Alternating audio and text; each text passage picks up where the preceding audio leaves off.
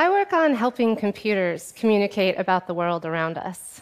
There are a lot of ways to do this, and I like to focus on helping computers to talk about what they see and understand. Given a scene like this, a modern computer vision algorithm can tell you that there's a woman and there's a dog. It can tell you that the woman is smiling. It might even be able to tell you that the dog is incredibly cute. I work on this problem thinking about how humans understand and process the world. The thoughts, memories, and stories that a scene like this might evoke for humans. All the interconnections of related situations. Maybe you've seen a dog like this one before, or you've spent time running on a beach like this one. And that further evokes thoughts and memories of a past vacation, past times to the beach, time spent running around with other dogs. One of my guiding principles is that by helping computers to understand what it's like to have these experiences, to understand what we share and believe and feel, then we're in a great position to start evolving computer technology in a way that's complementary with our own experiences. So, digging more deeply into this, a few years ago, I began working on helping computers to generate human like stories from sequences of images. So, one day, I was working with my computer to ask it what it thought about a trip to Australia. It took a look at the pictures and it saw a koala. It didn't know what the koala was, but it said it thought it was an interesting looking creature. Then I shared with it a sequence of images about a house burning down.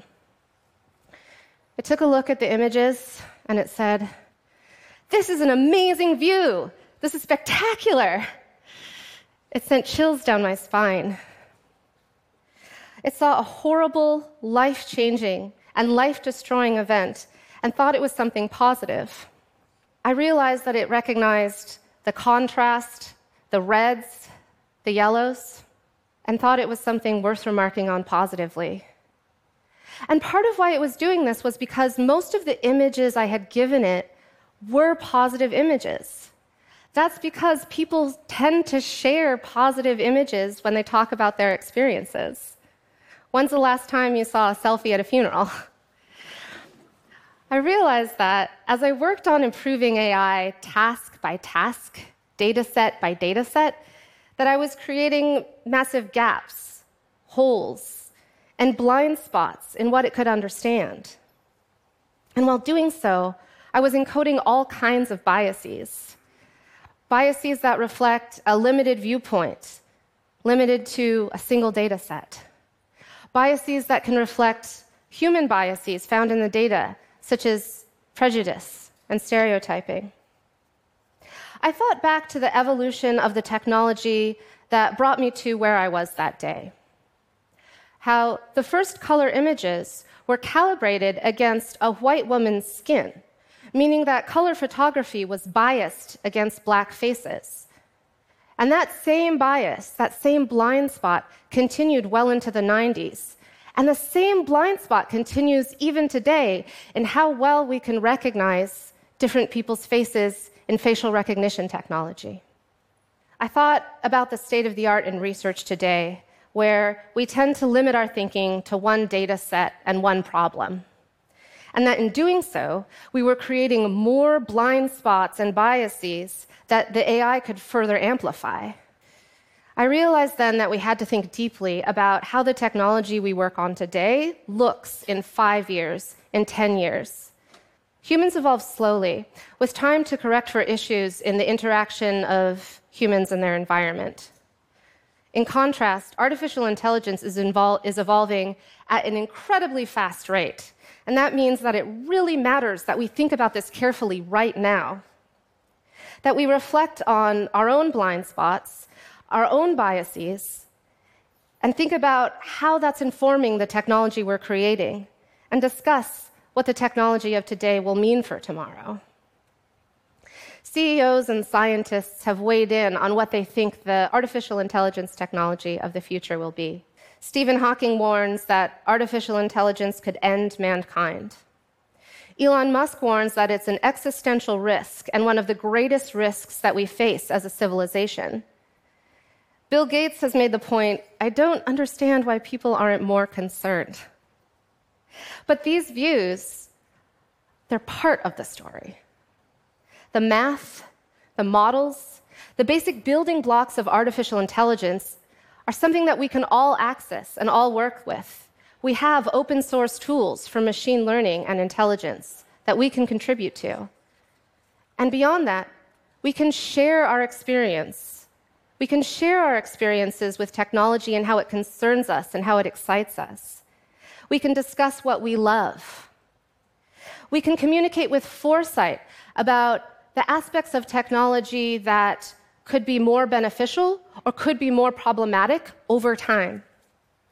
If we all focus on opening up the discussion on AI with foresight towards the future, this will help create a general conversation and awareness about what AI is now, what it can become, and all the things that we need to do in order to enable that outcome that best suits us. We already see and know this in the technology that we use today. We use smartphones and digital assistants and Roombas. Are they evil? Maybe sometimes. Are they beneficial? Yes, they're that too. And they're not all the same. And there you already see a light shining on what the future holds. The future continues on from what we build and create right now. We set into motion that domino effect that carves out AI's evolutionary path. In our time right now, we shape the AI of tomorrow. Technology that immerses us in augmented realities, bringing to life past worlds. Technology that helps people to share their experiences when they have difficulty communicating. Technology built on understanding the streaming visual worlds, used as technology for self driving cars. Technology built on understanding images and generating language, evolving into technology that helps people who are visually impaired better able to access the visual world. And we also see how technology can lead to problems. We have technology today that analyzes physical characteristics we're born with, such as the color of our skin or the look of our face, in order to determine whether or not we might be criminals or terrorists. We have technology that crunches through our data, even data relating to our gender or our race, in order to determine whether or not we might get a loan. All that we see now is a snapshot in the evolution of artificial intelligence because where we are right now is within a moment of that evolution. That means that what we do now will affect what happens down the line and in the future. If we want AI to evolve in a way that helps humans, then we need to define the goals and strategies that enable that path now. What I'd like to see is something that fits well with humans, with our culture, and with the environment, technology that aids and assists those of us with neurological conditions or other disabilities in order to make life equally challenging for everyone. Technology that works regardless of your demographics or the color of your skin. And so today, what I focus on is the technology for tomorrow and for 10 years from now. AI can turn out in many different ways. But in this case, it isn't a self driving car without any destination. This is a car that we are driving. We choose when to speed up and when to slow down. We choose if we need to make a turn. We choose what the AI of the future will be. There's a vast playing field of all the things that artificial intelligence can become. It will become many things. And it's up to us now in order to figure out what we need to put in place to make sure the outcomes of artificial intelligence are the ones that will be better for all of us. Thank you.